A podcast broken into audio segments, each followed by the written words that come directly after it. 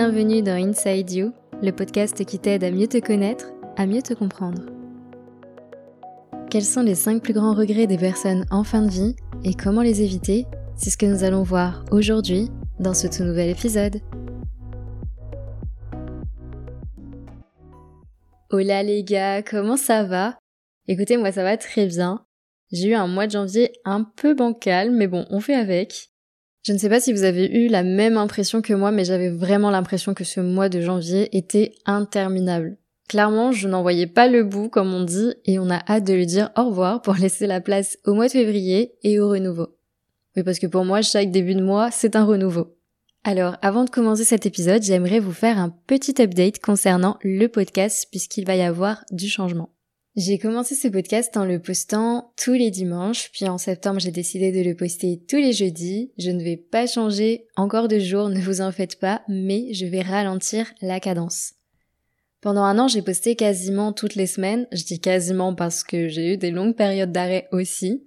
Et pour avoir fait des podcasts solo et avec des invités, je peux vous dire que dans les deux cas, le process est assez chronophage. Pour autant, j'adore lier les deux, j'adore faire des podcasts solo autant que j'adore faire des podcasts avec des gens. Donc qu'est-ce qui va se passer? Aujourd'hui, j'ai plus autant de temps à allouer au podcast et je me rends compte surtout que la cadence va trop vite.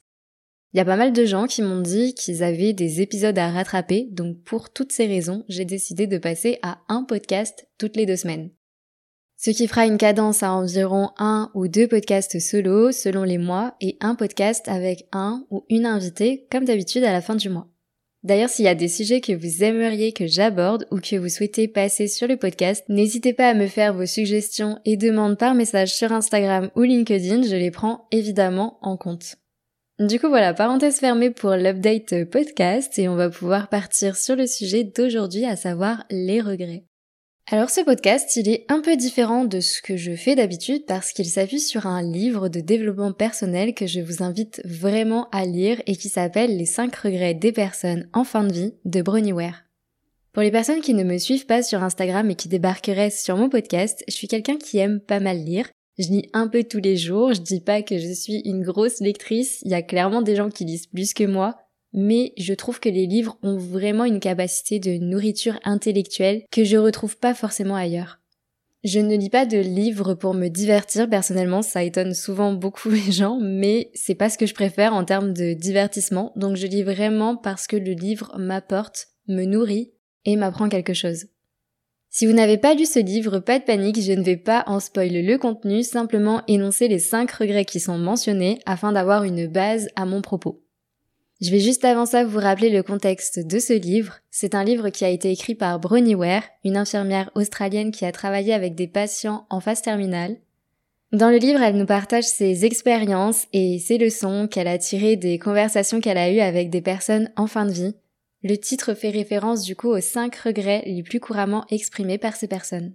C'est un livre qui était assez compliqué à lire pour moi, c'est un livre que j'ai trouvé bouleversant, assez chargé en émotions.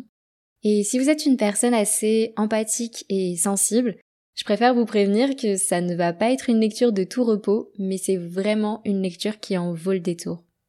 C'est une lecture qui nous fait réfléchir sur beaucoup de choses et je pense qu'aujourd'hui c'est un des livres qui m'a le plus touché, d'où le fait que je veuille en faire un podcast. D'ailleurs, le sujet des regrets, c'est probablement l'un des sujets qui me touche le plus parce que ça me brise le cœur de penser qu'une personne peut vivre toute sa vie en mettant de côté ce qui est vraiment important pour elle et se retrouver à la fin de sa vie avec des regrets. Le premier regret qui est énoncé dans ce livre, c'est J'aurais aimé avoir le courage de vivre ma propre vie. De nombreux patients ont exprimé le regret de ne pas avoir suivi leurs rêves et d'avoir vécu une vie conforme aux attentes des autres. Souvent, quand on entre dans la vie active, on se rend compte parfois qu'on a suivi le chemin peut-être que papa-maman nous a indiqué, peut-être que la conseillère d'orientation nous a indiqué, Peut-être que cet ami nous a conseillé, peut-être que la société nous a montré comme étant la voie royale, sans vraiment nous demander si c'était notre voie à nous finalement. Est-ce qu'on se demande ce qu'on veut vraiment faire? Ou est-ce qu'on se contente de suivre ce que les autres nous disent et ce que les gens pensent qui est le mieux pour nous? On entend beaucoup parler ces derniers temps d'empouvoirment, de reprendre le contrôle de notre vie. Comme si quelqu'un ou quelque chose nous avait retiré ce libre arbitre alors qu'en fait ce libre arbitre, on l'a en réalité toujours eu. Il ne nous a jamais quittés, seulement on savait pas trop quoi en faire, donc on a préféré s'en déposséder, s'en débarrasser, se dire tiens, je te le donne.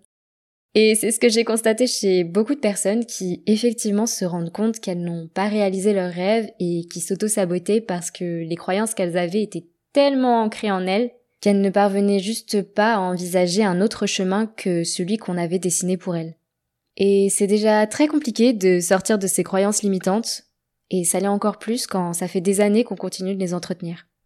Comment tu fais quand tu te sens dans un engrenage pour trouver le courage après de vivre ta propre vie? Personnellement, j'ai toujours été encouragée et soutenue par ma famille pour faire mes propres choix de vie, même s'ils n'ont pas toujours compris ce que je faisais. Et encore aujourd'hui, je pense qu'ils ne comprennent pas tout à fait ce que je fais. Mais bon, c'est pas grave, on les aime quand même. Après, je le sais, c'est une chance que tout le monde n'a pas et c'est plus compliqué de se lancer quand personne nous soutient que quand nos proches nous soutiennent. Mais personnellement, j'ai toujours vu ça comme un plus plutôt que comme une nécessité. Mais par exemple, quand je suis devenue végétarienne il y a six ans, ils étaient pas du tout pour. Et je pense que j'étais assez virulente quand je le suis devenue. Donc nos relations étaient assez conflictuelles. Mais pour autant, j'ai poursuivi ma démarche. Parce que, pour moi, elle faisait sens. Et est-ce que c'est pas ça qui est le plus important finalement? Je suis partie en Afrique du Sud pour réaliser un rêve de petite fille, et pourtant là, toute ma famille entière, je ne parle pas que de mes parents, me dissuadait de le faire. Mais je l'ai fait parce que pour moi, encore une fois, ça faisait sens. Et je sais que pour la plupart de vos proches, ça ne part pas d'une mauvaise intention, ça ne part pas d'un mauvais sentiment, ils veulent juste ce qu'il y a de meilleur pour vous mais il ne faut pas oublier qu'ils parlent avec leur vécu, avec leurs croyances, avec leurs perceptions et avec leurs peurs. La seule personne qui sait véritablement ce qui est bon pour vous, ce qui fait sens pour vous, c'est vous-même. Arrêtez de chercher ailleurs, c'est d'ailleurs pour ça que ce podcast s'appelle Inside You, c'est parce que les réponses, vous les avez, elles sont en vous. Le deuxième regret, c'est j'aurais aimé ne pas avoir travaillé si dur. Les personnes en fin de vie ont souvent regretté d'avoir consacré trop de temps à leur carrière au détriment de leur vie personnelle et de leurs relations. S'il y a bien une chose qu'on perd et qu'on ne récupérera jamais, c'est le temps. On perd constamment, tous les jours, du temps de vie. Et ce discours il fait flipper, mais il faut en avoir conscience. Je vais dire quelque chose d'un peu brutal, et je m'en excuse par avance, mais lorsque vous vous couchez, vous ne savez pas combien de lendemains il vous reste à vivre. Et en dehors de vos obligations de travail, bien entendu, par pitié, décrochez et allez faire autre chose.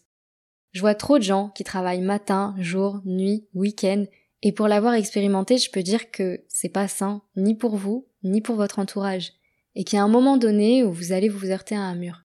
On n'est pas né pour travailler constamment, on est né pour se réaliser. Sur la pyramide des besoins de Maslow, qui est pas mal controversée d'ailleurs, le sommet c'est l'accomplissement personnel. Et l'accomplissement de soi, ça ne passe pas que par le travail. C'est un équilibre entre plein de choses, dont le travail bien sûr, mais aussi la vie personnelle et vos relations. Alors ne négligez pas ces aspects pendant des années pour vous rendre compte qu'au final ça n'en valait pas tant la peine et que ça ne vous a pas rendu si heureux que ça, parce que je suis intimement convaincue que la vie a tellement plus à nous offrir que ça. Alors désormais, réfléchissez bien à comment vous investissez votre temps, et surtout pourquoi et pour qui vous l'investissez? Le troisième regret, c'est j'aurais aimé avoir le courage d'exprimer mes sentiments.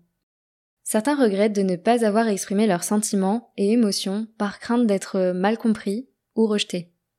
Alors ça, il y a beaucoup de personnes qui m'ont fait part qu'elles avaient du mal à exprimer leurs sentiments. D'ailleurs, j'avais fait un podcast sur la vulnérabilité masculine, n'hésitez pas à aller l'écouter, j'ai trouvé ce sujet très intéressant. Effectivement, dans les faits, c'est quelque chose qui semble plus compliqué chez les hommes que chez les femmes, d'exprimer leurs sentiments, d'exprimer leurs émotions aussi, de manière générale. C'est quelque chose que j'avais remarqué et c'est pour ça que j'avais eu aussi envie de faire ce podcast. Personnellement, j'ai jamais eu trop de mal à exprimer mes émotions, à exprimer mes sentiments. Dans l'intimité, je suis quelqu'un d'assez vulnérable. Et je sais pas trop pourquoi, mais les gens ont tendance à facilement me parler de ce qu'ils ressentent aussi. Moi, j'avoue avoir besoin quand même d'un certain temps d'adaptation et de confiance avant de parler de choses qui me touchent. Mais c'est vrai que je vous en avais parlé dans le podcast sur le syndrome du sauveur où je vous expliquais que voilà, j'ai longtemps pris cette posture parce que je préférais aller euh, sauver les autres plutôt que de me sauver moi-même et les gens me faisaient facilement confiance à ce niveau-là et ils me parlaient beaucoup de ce qu'ils ressentaient, de leurs émotions et de leurs sentiments. Mais ils en discutaient plutôt avec une personne extérieure, donc moi, plutôt qu'à vraiment la personne concernée. Et c'est vrai que pour moi c'est assez insensé de vivre euh, toute une vie sans prendre le temps de dire à nos proches qu'on les aime, sans prendre le temps de dire aussi ce qui ne va pas, parce que vos proches ils sont là pour les moments cool, mais aussi pour les moments moins cool.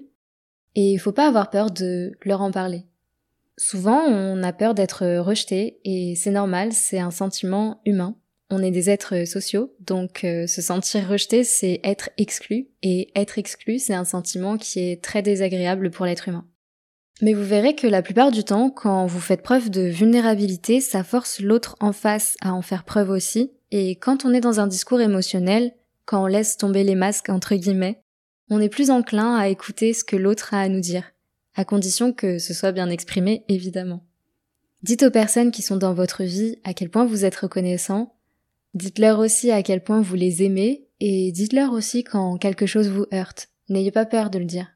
Il y a trop de gens qui ne disent rien par peur de froisser l'autre et qui gardent leurs émotions pour eux, ou alors qui explosent et qui restent fâchés pendant des années et attendent qu'il se passe quelque chose de grave pour se rendre compte au combien c'était ridicule et ils auraient dû dire tout ça à cette personne. C'est trop bête, ne restez pas avec des choses que vous avez sur le cœur, dites tout ce que vous avez envie de dire, envoyez ce message, appelez cette personne, allez la voir, je pense que la vie est trop courte pour euh, garder nos sentiments juste pour nous. Le quatrième regret, c'est je regrette de ne pas être resté en contact avec mes amis. Les relations sociales, c'est important. Et beaucoup ont regretté de ne pas avoir investi suffisamment de temps dans le maintien des liens d'amitié. J'ai remarqué qu'on a une fâcheuse tendance à délaisser notre cercle d'amis lorsque l'on est en couple. Ne faisons pas de généralité, mais il y a quand même plusieurs personnes qui m'ont dit ça, et moi-même je plaide coupable. La dernière fois, j'étais au restaurant avec une amie justement que j'ai rencontrée cet été dans la file d'attente d'un festival, histoire assez folle, et elle avait invité une autre amie à elle.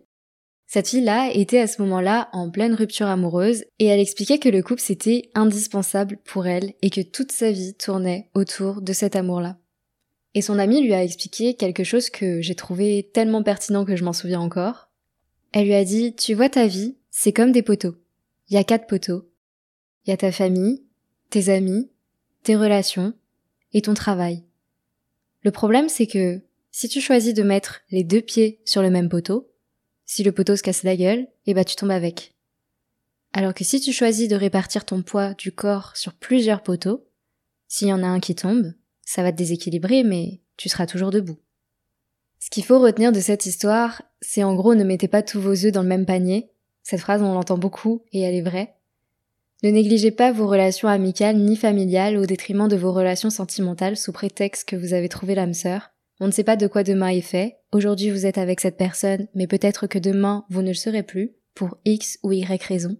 Je ne vous le souhaite pas, bien entendu, mais gardez en tête que ce serait trop dommage de passer à côté de super moments avec vos amis. Moi, dès que je le peux, en tout cas, c'est ce que j'essaye de faire. Pour la petite histoire, il y a deux ans, j'ai justement pris conscience de ça, et j'avais repris contact avec des amis de longue date. Entre-temps, on a tous un peu grandi et évolué de notre côté. Et je pense que maintenant, on est encore plus potes et encore plus proches que ce qu'on l'était à l'époque quand on s'est rencontrés. Et si vous voulez un conseil, lorsque vous avez un vrai lien avec une personne, un vrai feeling avec une personne, faites en sorte de garder cette personne. Le cinquième et dernier regret des personnes en fin de vie, c'est j'aurais aimé m'autoriser à être plus heureuse. Certains regrettent de ne pas s'être permis d'être véritablement heureux ou heureuses et d'avoir été limités par des choix qu'ils ont faits par peur ou par habitude. S'il y a bien quelque chose que j'ai remarqué, c'est que l'être humain a autant peur d'être malheureux qu'il a peur d'être heureux. Ça paraît fou dit comme ça, et pourtant c'est vrai. Il y a des personnes qui ne s'autorisent pas à être heureux ou heureuses. Il y a des personnes qui s'auto-sabotent constamment. Il y a des personnes qui pensent qu'elles ne méritent pas d'avoir tel job, d'avoir telle relation, et du coup ces mêmes personnes n'attirent pas à elles les bonnes choses parce qu'elles sont dans une énergie qui est basse et elles ne croient pas en elles. Bon ça le sujet des énergies c'est un autre débat, on y croit ou on n'y croit pas, peu importe, mais personnellement je vous en ai déjà parlé, je vous ai déjà dit plusieurs fois que je n'ai pas attiré à moi les mêmes opportunités quand j'étais dans une énergie basse et quand j'étais dans une énergie haute, donc moi personnellement j'en suis convaincue, mais maintenant ça dépend des croyances de chacun, comme on dit. Mais bref, comme d'habitude, je m'égare et pour revenir au sujet, je vois encore trop de gens qui ne s'autorisent pas à être heureux, qui n'ont pas confiance en eux, qui n'ont pas conscience de leurs valeurs. Et parfois, j'aimerais leur prêter mes yeux. J'aimerais leur dire ce que moi je vois. Et bien souvent, c'est triste à dire, mais vous ne parviendrez pas à ouvrir les yeux à quelqu'un. Le changement, il se fait de soi à soi. Et même si on a souvent envie d'aider parce que c'est dans la nature de l'être humain, on ne peut que donner des conseils et laisser la personne cheminer. On ne peut pas faire son travail à sa place, c'est à vous-même de prendre la décision ici et maintenant de vous honorer chaque jour de votre vie. C'est à vous-même de prendre la décision ici et maintenant de vous autoriser à être heureux ou heureuse. Quand on choisit de le voir, quand on choisit d'y croire, c'est là que la magie opère. Alors prenez cette putain de décision de vivre la vie que vous méritez, de vivre la vie qui vous inspire et qui vous rendra heureux ou heureuse. On va finir cet épisode de podcast ici, les amis.